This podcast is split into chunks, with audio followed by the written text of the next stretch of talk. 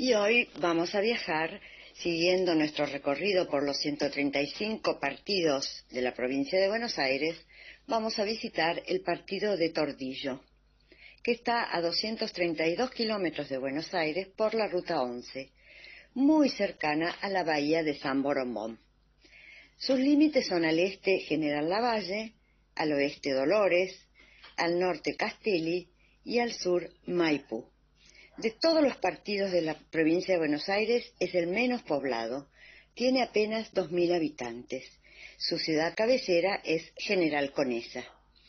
Y les cuento que geográficamente es La Pampa, con ambientes húmedos y montes de tala, que se le llamó Montes de Tordillo. La fauna es el venado de las pampas y allí hay una reserva de la bahía de San Borombón donde hay aves y venados. Bueno, les voy a contar primero que nada qué es la bahía de San Borombón, porque es un accidente geográfico en la ribera oeste del tramo del estuario del Río de la Plata, cuando está en contacto con el mar argentino. Esta bahía es interesantísima para conocerla. El nombre, que es muy raro, San Borombón, parece haber, haber sido dado por los primeros miembros de la expedición de Magallanes quienes pensaron que esta formación era un desprendimiento de la isla de San Borondón. Un geógrafo francés había diseñado y había dibujado este lugar y entonces reconoce que es el primer río que desemboca al sur de Punta Piedras, el río San Borombón. Bueno, es así como la bahía de San Boromón está situada en la boca del río de la Plata en el tramo en que éste contacta en forma de estuario con el mar argentino del Océano Atlántico. Entonces, según como lo vean, esta bahía puede ser considerada como un tramo del estuario del Río de la Plata o como una gran bahía del mar argentino.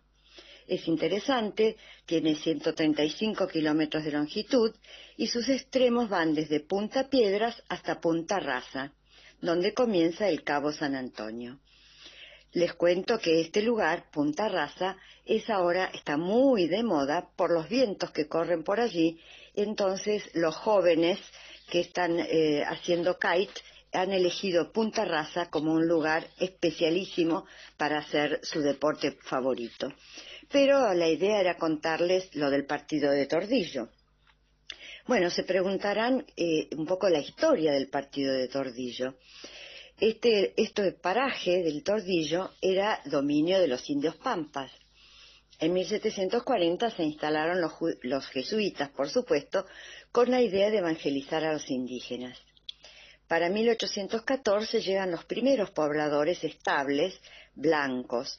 Así llegan la familia Rosas, la familia Anchorena, verdaderos pioneros para empezar a habitar estas tierras despobladas. ¿Por qué se llama Tordillo? Bueno, porque es el nombre de un caballo salvaje de pelaje tordillo, que es gris, blanco y negro, que nunca pudo ser atrapado por los lugareños. Eh, quedó como la leyenda porque ni los indios ni los gauchos podían atrapar a este caballo tan, tan salvaje. Rosas declara a Tordillo partido en 1839 y el ejido urbano se traza recién en 1881. Si ustedes van por esta ruta, que va todo el mundo, en la entrada de General Conesa está el famoso caballo que da la bienvenida al, pueblo. La fiesta de Cotordillo es el 23 de diciembre y allí hay un desfile tradicional y una fiesta gaucha. Hay una pulpería muy famosa que es la esquina de Croto. Croto fue gobernador de la provincia de Buenos Aires.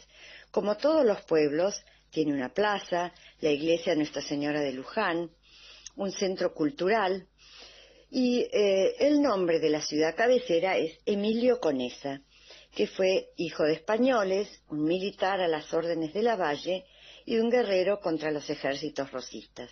En homenaje a él, la ciudad cabecera del partido de Tordillas recibe su nombre. Así que para visitar en Tordillo, por supuesto, esta maravilla de la bahía de San Borombón, que a veces tiene color de río y a veces color de mar.